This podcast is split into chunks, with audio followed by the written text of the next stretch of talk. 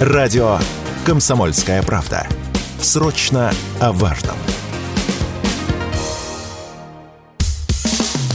Что будет? Честный взгляд на 23 ноября. За происходящим наблюдает Иван Панкин.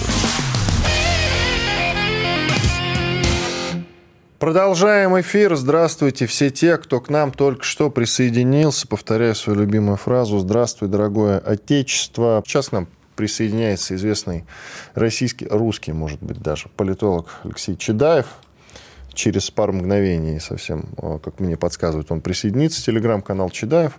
У нас с ним будет ну, как минимум одна, а может быть две, если, конечно, уложимся. Но вот одна такая глобальная тема – которая звучит следующим образом. Нужна ли нам идеология не просто так, не для того, чтобы там поговорить, чем-то занять эфир, а потому что есть хороший информационный повод. Тут э, снова посыпались предложения внести в Конституцию России поправки, то есть прописать там идеологию. И автор этого предложения главный исследователь, глава Следственного комитета Александр Бастрыкин – работа над Конституцией, говорит он, должна продолжаться с учетом включения в нее государственной идеологии. Вот, то есть есть цитата. В Конституцию необходимо прописать государственную идеологию, говорит он, не предлагая, какую именно. Просто надо, вот и все. Ребят, а то жить же невозможно без идеологии. Алексей Чедаев, как я уже и говорил, известный политолог, к нам присоединяйтесь, телеграм-канал Чедаев, подписывайтесь. Алексей Викторович, здрасте.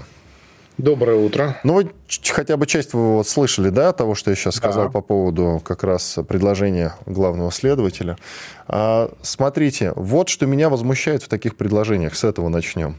Тогда Три года назад, когда шли все эти разговоры и потом внесение непосредственно поправок в Конституцию, все эти люди, которые сейчас активно говорят, что вот нужно внести идеологию, они молчали или кричали о том, да, правильно, конечно же, мы за поправки, я, собственно, не против поправок.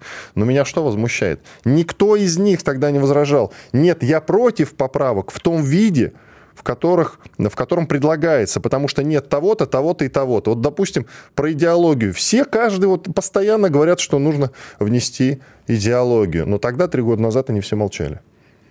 С чем это связано? Ну, слушайте, вот здесь я хотел бы, честно говоря, высказаться в их защиту. Потому Давайте. что так, Э, вот, ну, про, не, я понимаю, против президента не попрешь, это не же этом, сразу автоматически там, наезд на него, правда ведь? Не Или в этом нет? дело вообще.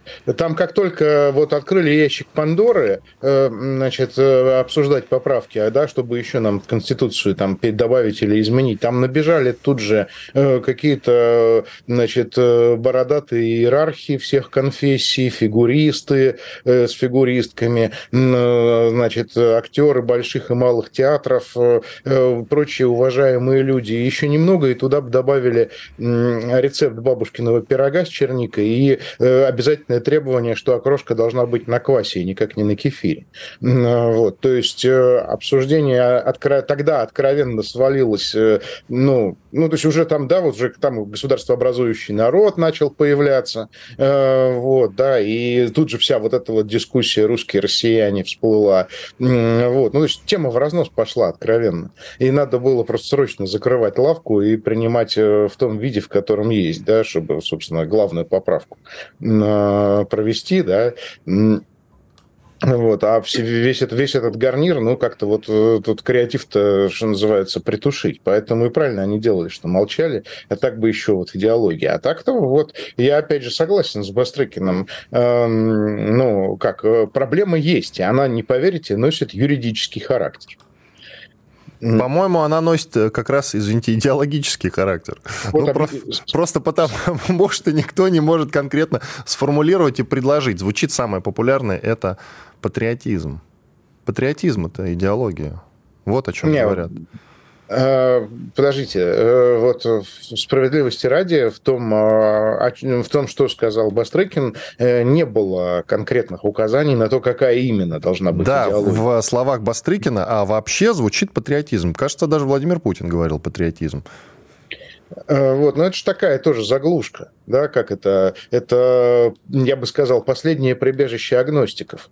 То есть, э, когда ты вот э, не знаешь, во что веришь, ты просто на всякий случай говоришь, зато я патриот.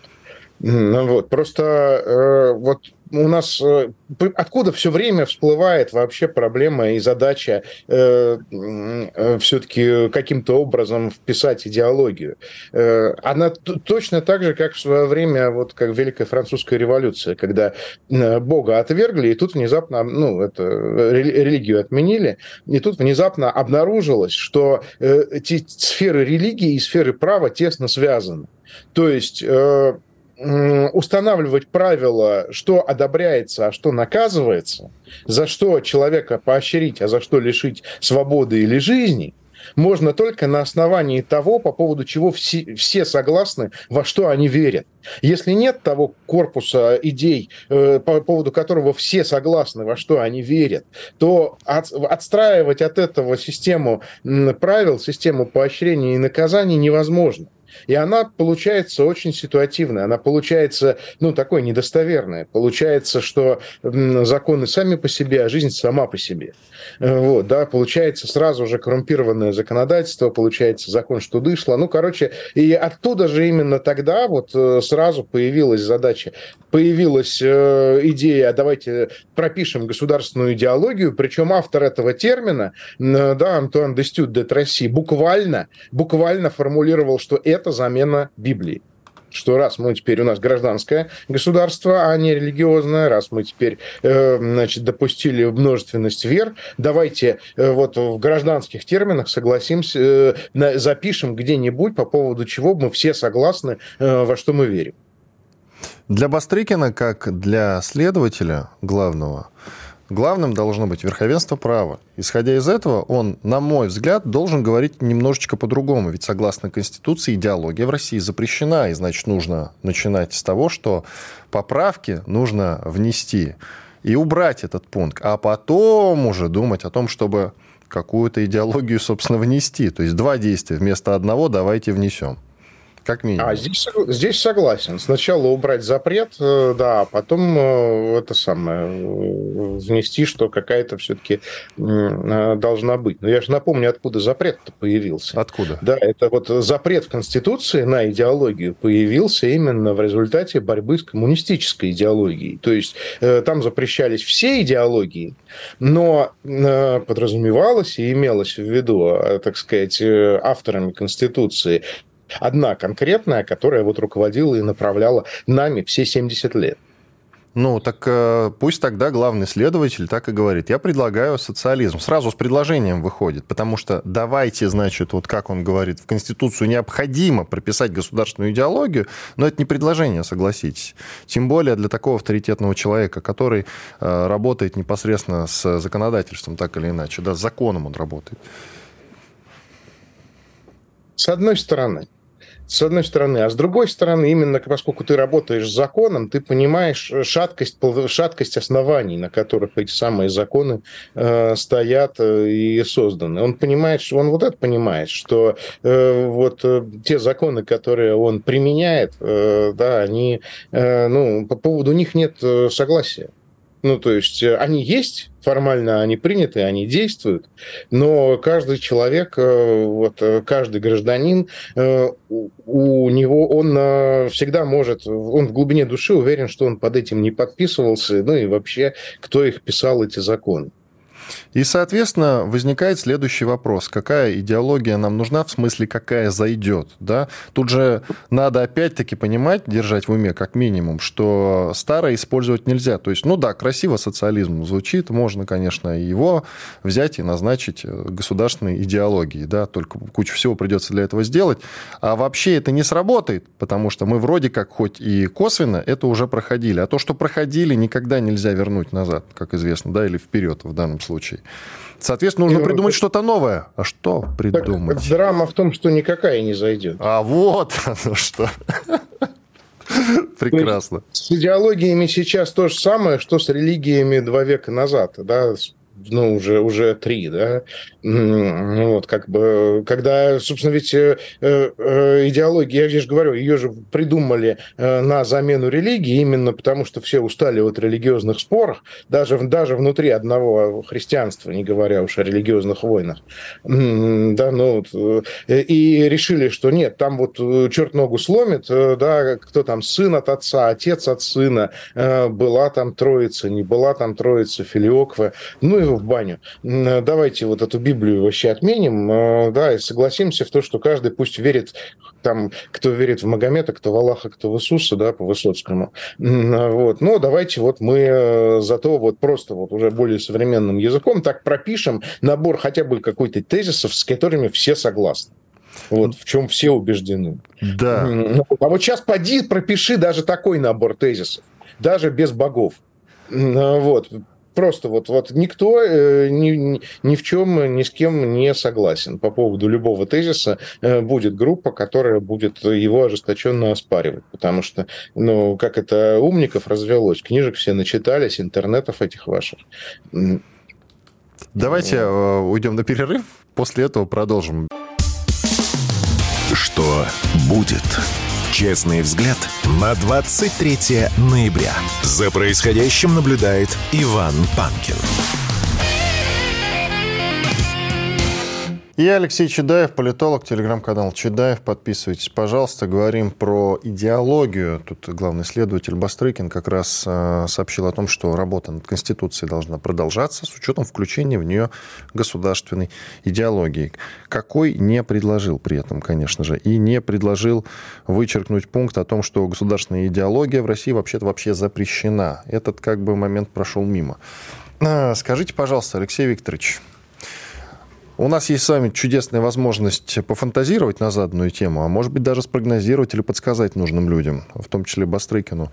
А, какую идеологию, хотя вы уже и сказали, что никакая не зайдет, по идее, но тем не менее, какую идеологию можно сочинить, допустим. Это смесь, там, я не знаю, вот мы говорили про патриотизм, потому что не мы первые уже заявили о том, что идеологией может и должна стать, должен патриотизм, но это же так вот, название, с точки зрения названия, не очень красивое. Нужно что-то придумать такое масштабное. Что можно придумать? Есть у вас мысли, идеи какие-нибудь? А, Между прочим, это... как советника в прошлом, советника Володина вас спрашиваю. А, да давайте я тогда термины введу. Э, вот, что э, когда мы говорим патриотизм, тем самым мы себя манифестируем как так называемое сообщество опыта. Ну, то есть у нас есть общая история. Э, вот. Э, общая история, характерная для вот людей, которые жили и живут на этой территории, чьи предки жили и живут на этой территории. Мы ее любим, любовь к родному пепелищу, любовь, любовь к отеческим гробам. Вот, вот мы как бы вот это все любим. Ну и а, отсюда, в частности, СВО, как война за нашу версию истории. Ну, то есть, типа, вот э, они там переписали историю, да, нашу общую, а мы вот с этим не согласны, поэтому мы хотим ее переписать обратно. Ну, вот. Э, ну, понятно. Логика. Э, вот. Коммунистическая, она была, так сказать, это как раз-таки было сообщество ценностей. Это другое вообще. То есть вот у нас есть ценности в виде, там, например, как это ну, равенства людей э, экономического, да, и отсутствие угнетения борьбы с угнетением. И вот мы как бы последовательно добиваемся их реализации и у себя, и во всем мире. Вот в этом, в этом принципиальная разница между сообществом опыта и сообществом ценностей. То есть ценности, они опрокинуты в будущее всегда. Они э, всегда про то, что, значит, чего мы хотим, как должно быть, чтобы было. Вот. А опыт, он опрокинут в прошлое. Это мы про то, что мы все вместе любим э, то, что было когда-то. Вот. В этом смысле я утверждаю, что патриотизм не может считаться полноценной идеологией. Может быть, тогда любовь?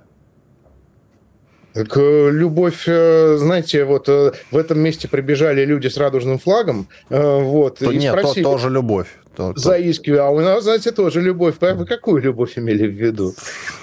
Вот. Нет, не такую, как у вас. И начали разбираться между, о формах любви, друг друга поубивав, э, естественно, в процессе. Куда ни кинь, везде клин получается. Слушайте, мы в тупике в идеологическом выходит.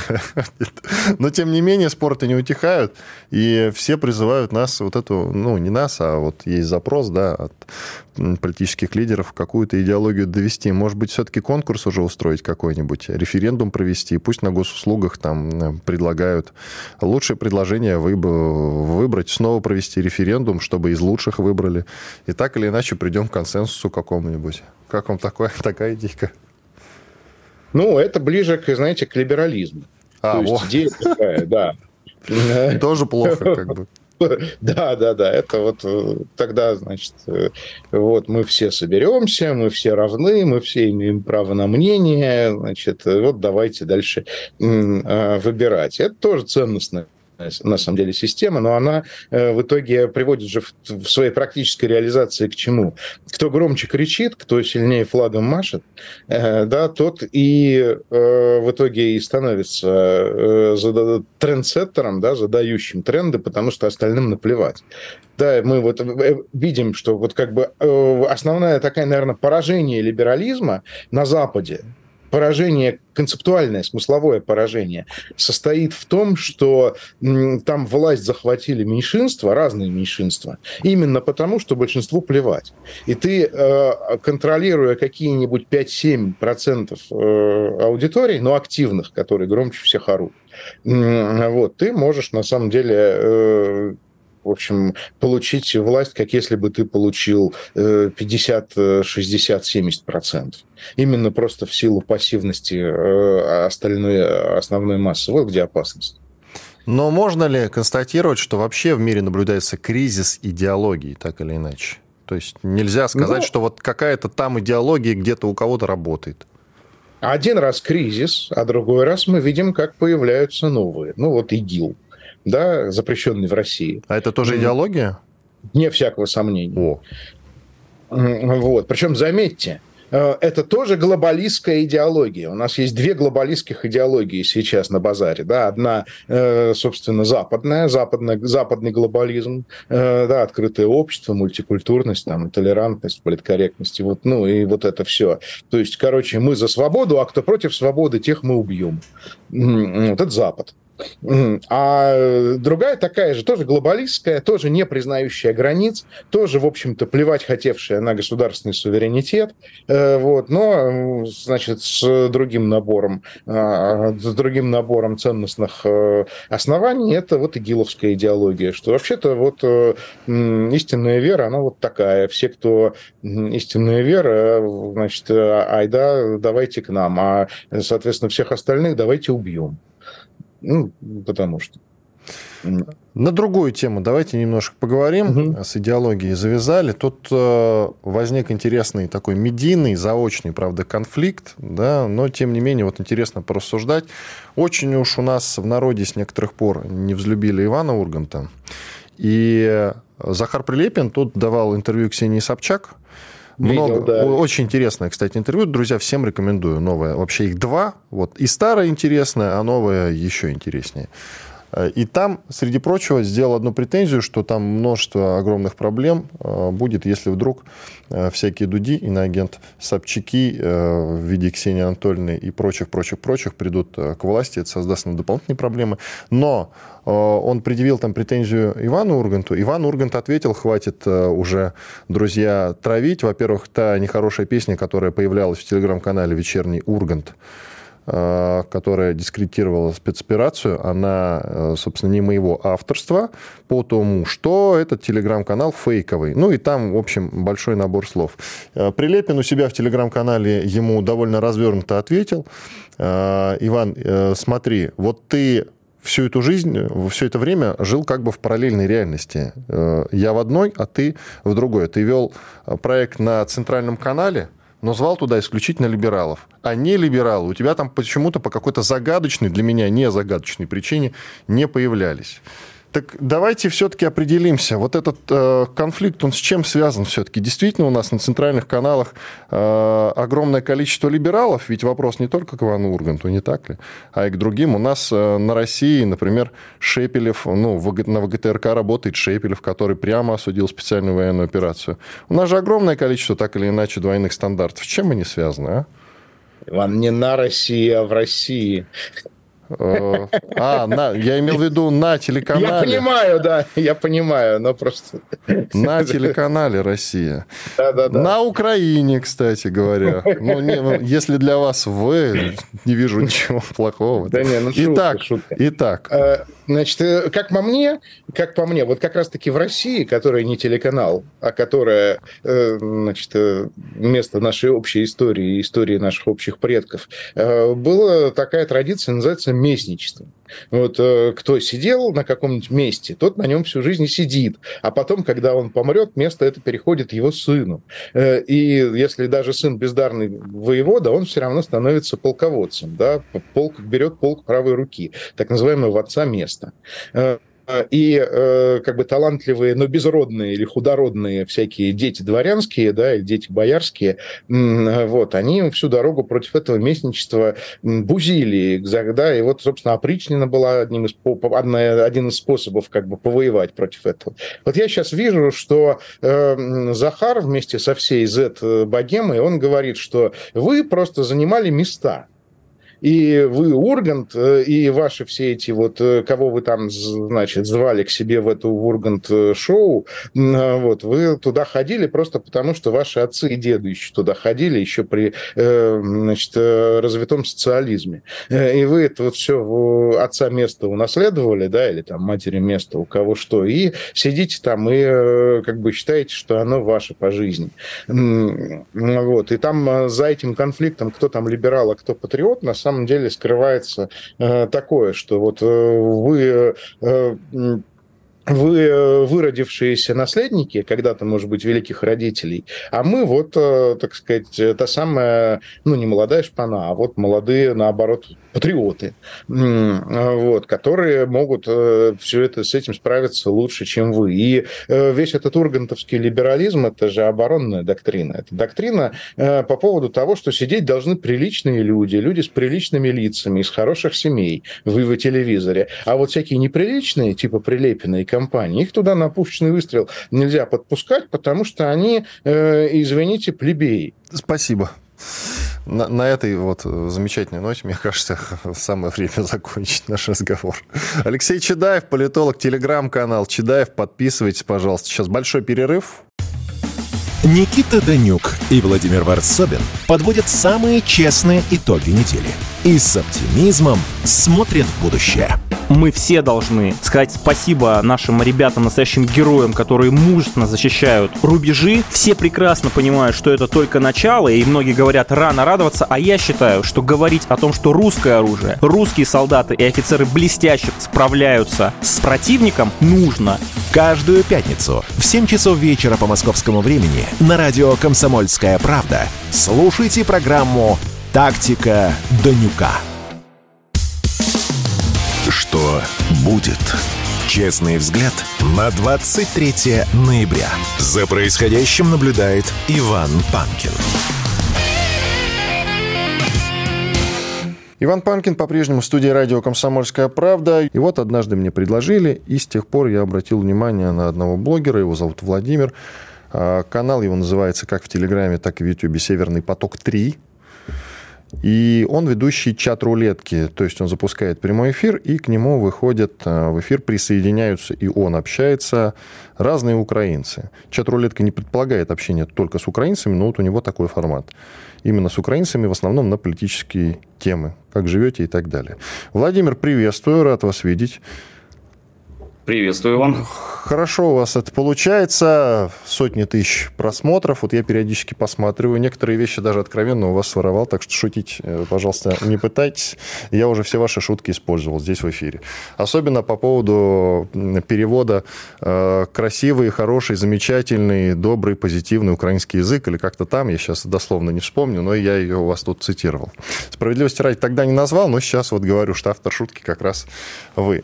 Скажите, пожалуйста, Вот вы на протяжении уже не первого года общаетесь э, с украинцами.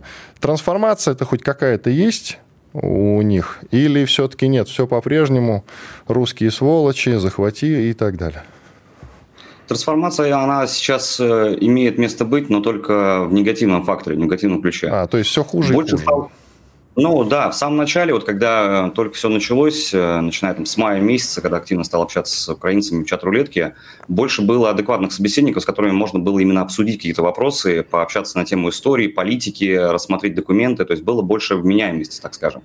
Сейчас же наблюдается больше агрессия, но это связано с тем, что та же самая рулетка сейчас э, просто переполнена людьми, которые смотрят украинских блогеров, впитывают весь негатив, вот эту украинскую пропаганду, и они это несут в сеть. А если говорить в целом, то сейчас чаще просто наблюдается больше адекватных людей, которые в рулетку выходят. Но они, когда выходят в рулетку, они очень сильно рискуют, поскольку за ними следят и за нами тоже наблюдают. А военные выходят к вам? В другие чат-рулетки, я вижу, выходят периодически разные военные. К вам выходили? Что говорят, если выходили?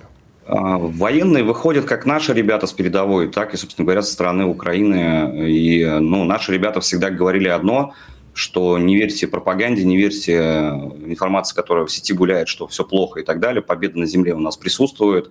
А украинские военные вечно верят в перемогу определенно, то, что завтра они под Москвой уже будут стоять. Странно, на других чат-рулетках я наблюдаю немножко другое. Военные признают успехи России. Прям вот поветрие какое-то целое началось. То есть у вас такого нет? Тут, знаете, в чем дело? Сейчас, э, в самом начале, когда мы общались в чат-рулетке, мы общались э, в глобальный, назовем это так, да, то есть более популярные э, на популярном сайте. Сейчас же нас, блогеров российских, оттуда просто удалили. То есть мы туда зайти, в принципе, не можем, попадая, заходя в рулетку, а идет автоматический бан. Причем бан идет по ряду факторов. И по голосу, по изображению, по картинке. Как бы мы ни обходили ситуацию, то есть не получается. Более того, чат-рулеткой именно э, серверами управляют э, украинцы, в том числе и некоторые блогеры. То есть мы этого весь код раскрывали, и мы нашли некоторых личностей, которые прям целенаправленно блокируют и ставят пометки для того, чтобы автоматически баны прилетали. И на оборудование, и на изображение, как я уже сказал, там, в том числе и на голос. Сейчас у нас своя рулетка, там, к сожалению, аудитории пока не так много, но постепенно-постепенно развиваемся, и люди туда прибавляются. В том числе и украинцы приходят, и чаще, кстати говоря, туда приходят именно адекватные украинцы, которые рассказывают действительно, что у них происходило. Но по определенным соображениям мы их не показываем, не транслируем, не публикуем видеозаписи в целях именно безопасности этих граждан. Что касается наивности, которая так или иначе у украинских граждан присутствует, она, скажите, не преувеличена вот по поводу того, что это мы вырыли значит, Черное море, там, древних укров и так далее. Все-таки вот эти знания истории, которые мы здесь видим, а точнее ее незнание полное, оно действительно присутствует у украинских товарищей? В самой рулетке, да, оно присутствует, но, опять же, я бы не обобщал во всем населении страны Украины, потому что все-таки рулетка – это больше такой маленький процент срез людей, которые приходят именно выплеснуть свои эмоции, какой-то негатив, либо просто поговорить с кем-то, ищут каких-то собеседников. То есть это не не общий смысл, ну, то есть не общая аудитория, это просто маленький небольшой срез. В принципе, сама по себе рулетка – это больше маргинальное общество, куда люди приходят именно там а, в пятницу вечером отдохнуть, покричать, поругаться. А так, да, но что самое удивительное, у молодого населения, кто в рулетке присутствует, скажем так, э, там, до 30, там, до 25 лет, понимание истории, оно более спокойные, то есть они готовы к обсуждениям. А вот у старшего поколения, которое я встречаю, например, там за 45 плюс и выше, вот там люди, они такое ощущение, как будто просто переформатированы. Потому что люди учились в советских школах по советским учебникам, но при этом они абсолютно исторические факты ну, не воспринимают всерьез. И они верят в том числе и в том, что Украина, она там была задолго до Черного моря, что это они его выкопали, ну и пошло-поехало из этой истории. Ну Также, и Иисус Христос да. родился на Украине и так далее и тому подобное. В общем. Ну да, еще бытует шутка среди нас, блогеров, о том, что Америку открыл Колумбенко, а в Египте был Тутанхамоненко. То есть вот из той же оперы. Вот эти шутки я пока что у вас еще не стырил. Ладно, возьмем на заметку. Возьмем на заметку обязательно. А скажите, пожалуйста, вот э, вы упомянули, что старшее поколение уже переформатировать нельзя, а молодое все-таки, по-вашему, получается, еще можно? Да, молодое поколение, э, более пластичное сознание, то есть люди так или иначе воспринимают информацию по-другому. То есть э, с ними можно работать, с ними можно общаться, можно на что-то акцентировать внимание. Понятное дело, что в моменте конкретного разговора здесь сейчас перебедить человека просто невозможно. В последующем уже у человека появляются какие-то сомнения, он начинает хоть какую-то информацию искать и что-то читать. Это все со временем происходит. У старшего поколения там э, сугубо сильная вера, которую никак вообще нельзя пошатнуть. А что касается бытовой составляющей, ну, наверняка расспрашиваете, что-то же рассказывают, э, стали хуже жить, там, ну, что-нибудь про непосредственно жизнь там, именно на Украине. Или в основном, кстати, тоже вопрос, выходит из-за рубежа украинцы, они, как правило, самые агрессивные, как мы можем судить. Ну, что касается из-за рубежа, то, конечно, патриотизм сильнее там, где дальше от родины, как правило, поэтому там самое радикальное сообщество находится. Если говорить по поводу уровня жизни, адекватные украинцы оценивают реальную ситуацию, говорят, что действительно у них стало все гораздо хуже, чем было еще до, даже в период до 2014 года. То есть они э, туда отсылку делают. Даже не то, что там э, в 2022 году произошло после, а вот именно до 2014 года они сравнивают, а что было после, после Майдана. И, естественно, там вот недавно общался с человеком э, из Киева, крановщиком, который открыто говорит о том, что работы, по сути, особо и нет, зарплаты очень низкие, цены очень высокие, и непонятно, что с этим делать. И они, многие очень искренне ждут, на самом деле, изменений каких-то политических, не в том плане, что ждут Россию, а ждут изменения у себя в политике для того, чтобы уже, на самом деле, государство начало развиваться. Тем более у Украины, в принципе, есть и возможности для того, чтобы как-то приподняться в экономическом плане. Но пока это долги, пока это экономика в труху. Я наблюдаю огромное количество агрессивных ребят, молодых, которые к вам приходят, начинают э, там ругаться, материться, и, среди прочего, конечно, рассказывают о том, как скоро они нас победят. И вопрос, который э, чаще всего звучит, почему же вы не на фронте? Что отвечают? Ну, раз всеобщая А-а-а. мобилизация идет все-таки так или иначе. Не как у нас. Ну, они, как правило, знаете, они, как правило, не то чтобы прямыми ответами отвечают, они стараются переводить э, тему на тему того, что в России происходит. То есть вот у вас мобилизация, вот у вас забирают, вот у вас там произошло. То есть по большому счету у этого молодого поколения агрессивного не интересует то, что внутри их страны происходит, как, от слова совсем. То есть им это неинтересно. И мне интересно смотреть на те факты, которые публикуются и в телеграм-каналах, в том числе и не в наших, то есть да, именно со стороны Украины в плане мобилизации, в плане э, сбора людей с улицы, то же самое со Львовской области, со Львова, именно западной части. Вот, для них э, этот мир, он немножко по-другому как-то выглядит. А что касается тех, кто отвечает, то они говорят, что да, мы пойдем, мы пойдем защищать, мы пойдем. И либо они говорят, что мы здесь больше помогаем и так далее. Хотя они ну, пытаются от, э, отторгать действительность, скажем так. Вот они не пытаются смотреть то, что происходит, они пытаются это от, отторгать. Но, знаете, есть такое выражение, что похмелье будет очень болезненным. Конечно. Сон алкоголика краток и тревожен, как известно. Да, да, да, да. Они пока просто этого не понимают. И присутствует ли, вы упомянули об этом, заблуждение по поводу положения дел в России как раз? Потому что, ну, многие всерьез говорят, что у нас все плохо, и Россия скоро развалится, и даже называют, насколько частей, на 16. А, ну, это так, так называемая вот эта перемога, их обычная. То есть они в это верят искренне, но отвергают действительность, опять же таки каждый раз, когда мы общаемся на тему того, что в России все на, на самом деле хорошо, потом, когда на, включаешь телеканалы украинские, ты видишь там видеоролики, вставки из э, периода 90-х, 2000-х годов, причем из разных э, отдаленных частей. И они свято верят, то, что это происходит здесь сейчас. Но когда уже начинаешь конкретно общаться с людьми, когда показываешь им, э, как у нас обстоят дела на самом деле, то есть, например, я сам из Санкт-Петербурга, и в Санкт-Петербурге мы показываем тот же самый Лахта-центр, тот же самый стадион «Газпром», а, в Сочи то, что показываем, именно постройки все, э, крымские все изменения, то, что в Крыму были построены, они начинают это воспринимать уже с агрессией, потому что, опять-таки, это не бьется с их мировоззрением, и, соответственно, проще включить э, инстинкты защиты и выступать с агрессией, как-то там уже материться и переключаться. Потому что это, опять же таки, рушится их иллюзия. Спасибо большое. Владимир, блогер, автор канала «Северный поток», как в Телеграме, так и в Ютьюбе. Очень рекомендую. Можете смотреть чат рулетки и, конечно, подпишитесь на Телеграм-канал. Вот, наконец, удалось пообщаться в эфире. Я сам смотрю периодически с удовольствием, кое-что даже какие-то наблюдения потом и э, вам передаю, с вами делюсь. Иван Панкин, студия радио «Комсомольская правда». Сейчас сделаем небольшой перерыв. После этого продолжим. Уже будем говорить про то, что происходит на Ближнем Востоке между Израилем и сектором газа. Как раз вот оценим, э, в каком статусе сейчас находятся войска, которые называются ЦАХАЛ, обороны Израиля. Через две минуты вернемся в эфир. Все программы радио Комсомольская правда вы можете найти на Яндекс Музыке. Ищите раздел вашей любимой передачи и подписывайтесь, чтобы не пропустить новый выпуск. Радио КП на Яндекс Музыке. Это удобно, просто и всегда интересно. Что будет? Честный взгляд на 23 ноября. За происходящим наблюдает Иван Панкин.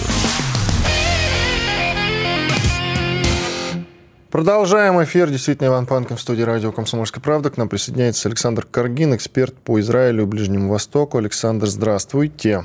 Получается, что сейчас некое перемирие возникло между Израилем и сектором Газа, ну, между Цахал и Хамас, если говорить э, корректнее. Получается, что та наземная операция, которую Сахал ведет, она приостановлена. Связано это в том числе с тем, что стороны договорились об обмене заложниками. Или же все-таки Цахал одумался в каком-то смысле и понял, что наземная операция несет, э, ничего не несет, кроме огромных потерь, по сути. Или у вас другое мнение, пожалуйста? Ну, получается, что нет. Не, нет никакого перемирия. Оно сорвалось. Э, по крайней мере, как, как минимум отложилось на сутки. То есть э, сегодня э, должен был начаться обмен заложников на палестинцев, осужденных за там, различные преступления, там, террористические и так далее. Но этого не случилось. Судя по всему, по крайней мере, по тем инсайдам, что есть, Хамас выставил новые требования, и э, ситуация пошла по новому кругу. Сегодня продолжились боевые действия. Вроде как завтра обещают, что все-таки начнется, ну, вступит в силу перемирие. Пока э, не ясно, произойдет это или нет. Вот, собственно говоря, ожидается какая-то информация. По поводу, по поводу противостояния, наверное, совсем, если корректно говорить, то это Израиль и Хамас, потому что Сахал, он не сам по себе действует, он подчиняется, соответственно, государству Израиль. Ну, тогда уже Израиль и сектор газа, можно и так говорить, огромное количество мирных жителей, которые были мирными до начала операции Израиля, они все-таки не были э, в составе Хамас, не так ли? А сейчас они взяли в руки оружие. Так что тогда давайте говорить так. Ну, я думаю, что они не взяли в руки оружие. Если мы говорим про мирных жителей, они поэтому и мирные. Вот как раз жаль, что они страдают потому что они безоружные. По поводу сектора газа, ну, это же сейчас не самостоятельная какая-то политическая структура, это не государство. Там власть осуществляет Хамас. Это тоже огромная проблема, а, что в секторе газа нету власти палестинской автономии, нету власти Махмуда Аббаса. Поэтому, ну, еще раз, если говорить юридически, я бы сказал все-таки Израиль и Хамас, поскольку это те две страны, которые реально противостоят друг другу и которые реально оформлены как структуры. Да. Вот. Э, если мы говорим про перспективы, то я, в принципе, в это перемирие не сильно верю, поскольку обе стороны им недовольны. Э, для обеих сторон есть э, свои проблемы. Там, с точки зрения Хамаса, они ведь изначально совершенно другие условия выдвигали. Не один к трем. Там, то перемирие, как есть оно сейчас, предполагает, что будет освобождены 50 заложников – и 150, э, э, соответственно, палестинских э, осужденных.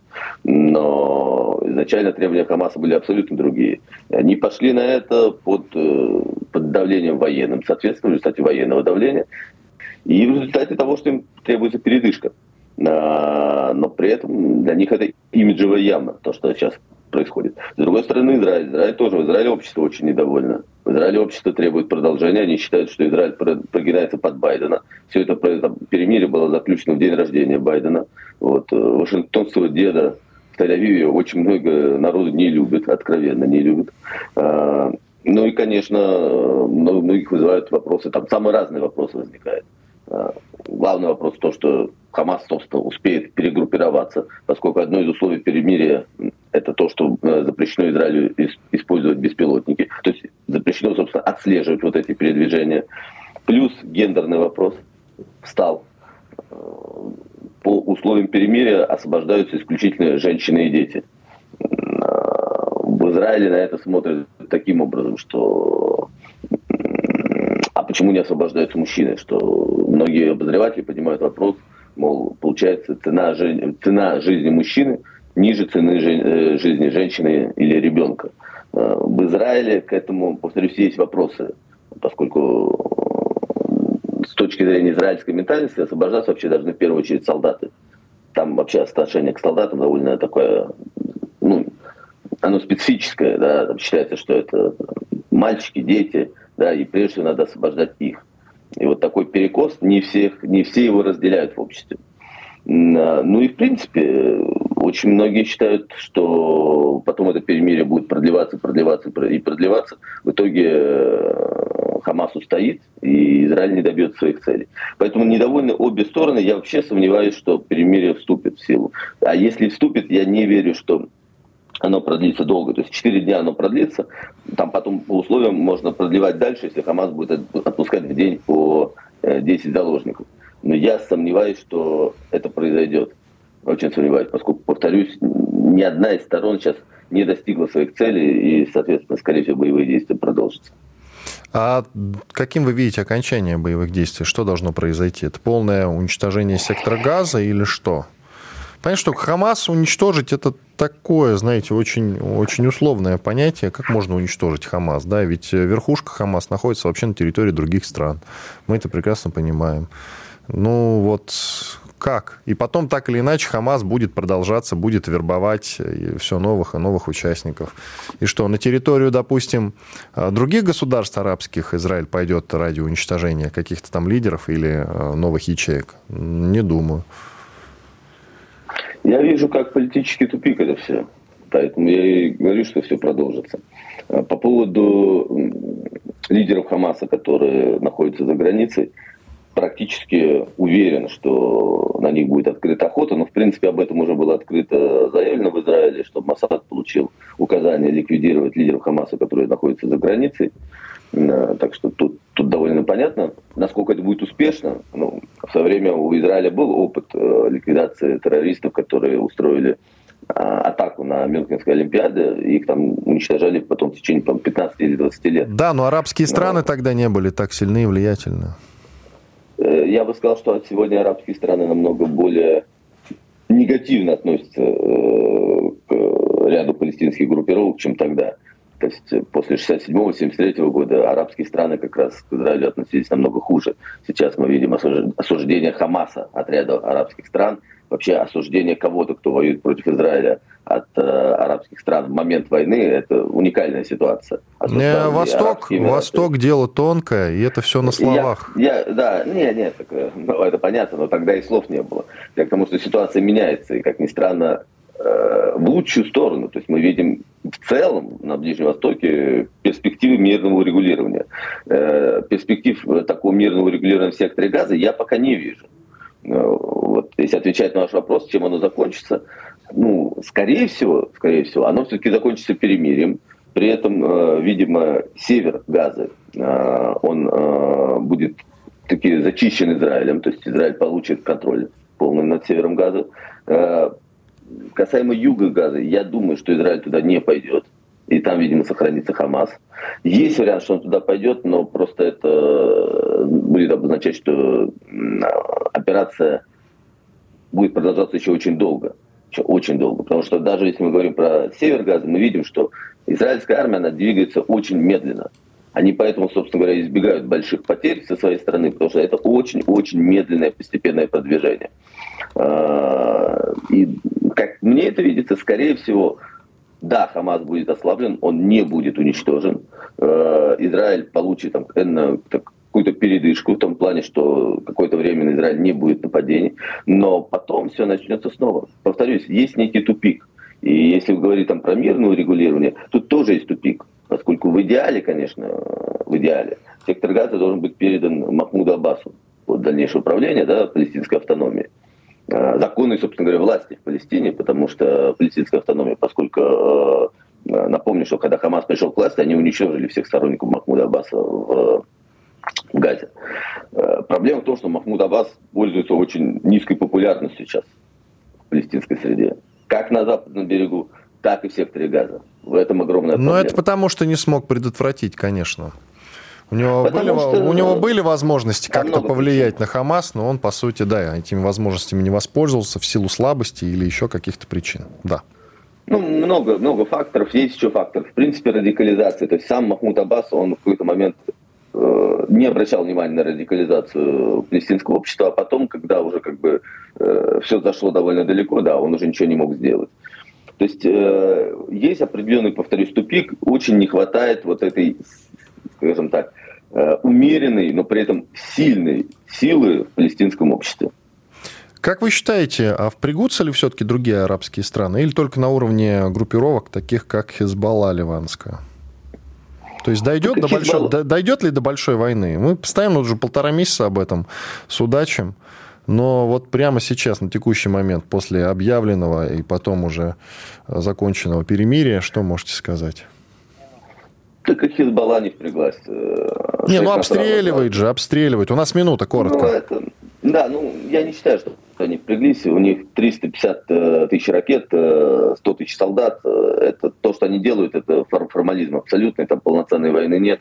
И шейх Насрала дважды выступал, и дважды это был, были как бы такие ну, это был такой воздух, то есть он говорил какие-то вещи, да, обещал что-то, а потом выяснялось, что ничего, по факту ничего. Да, то есть он пожелал Хамасу удачи и, и все. И на этом глобально все. Само, самой, сами палестинцы были очень недовольны его выступлением. Там есть известное видео, где там телевизор тапок кидают, когда он выступает. Спасибо. А, нет, я, я не думаю, что кто-то вмешается, если кратко. Спасибо. И тем не менее мы имеем долгосрочный тупик. Александр Каргин, эксперт по Израилю и Ближнему Востоку. Я Иван Панкин, был здесь, остался доволен. Завтра встретимся снова. Все будет хорошо, друзья. Слушайте радио «Комсомольская правда». Что будет? Честный взгляд на происходящее вокруг.